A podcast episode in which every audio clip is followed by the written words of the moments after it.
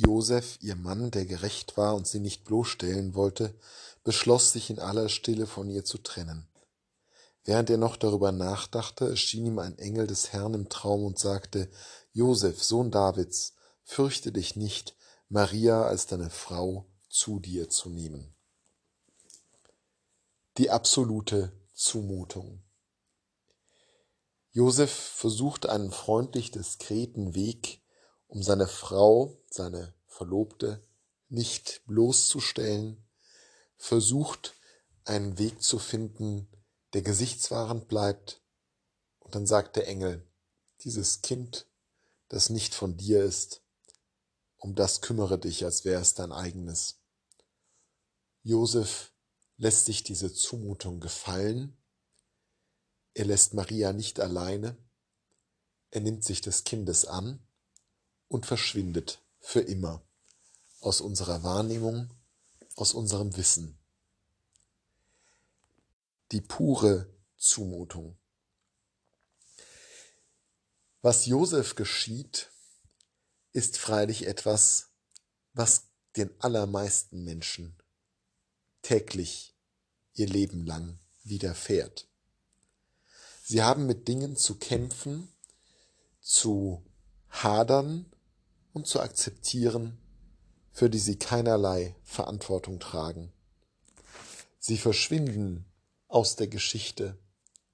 Sie werden weder verehrt wie die Gottesmutter, noch haben sie sich eingegraben in die Geschichtsbücher wie Mose oder David, noch können sie darauf spekulieren, einst wiederzukommen wie Elias oder natürlich Jesus.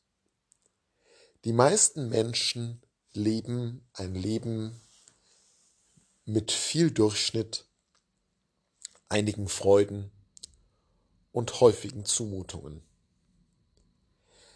Gerade die Menschen, die es nicht so gut haben wie wir, und davon gibt es auf dieser Welt sehr viele.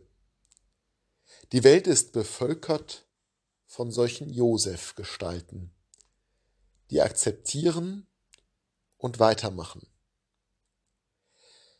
Die sind weniger glamourös, sie enden nicht in den heiligen Legenden oder Erzählungen der Bibel, aber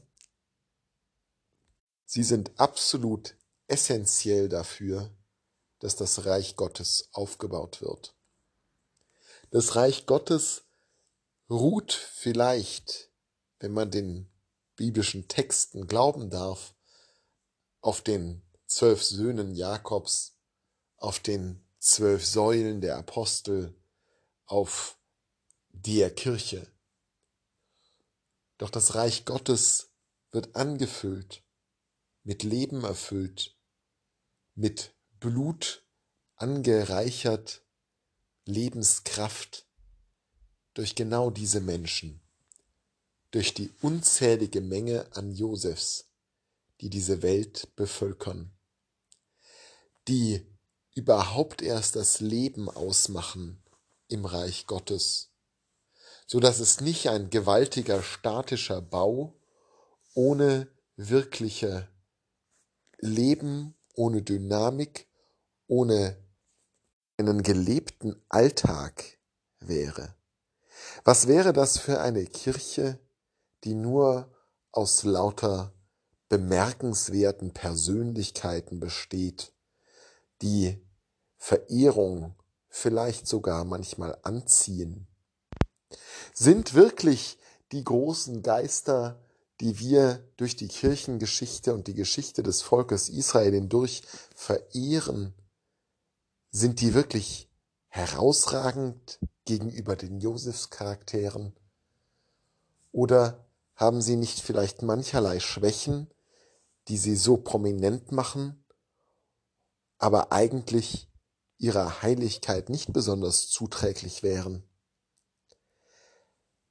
Achten wir in unserem eigenen Leben, aber vor allem um uns herum auf die vielen Josefs, die Zumutungen ertragen akzeptieren, durchhalten, auch wenn sich keiner an sie erinnert. Ohne diese Personen wird das Reich Gottes ein blut- und lebensleerer, statischer Bau sein. Hier findet Gott sein Leben in der Kirche.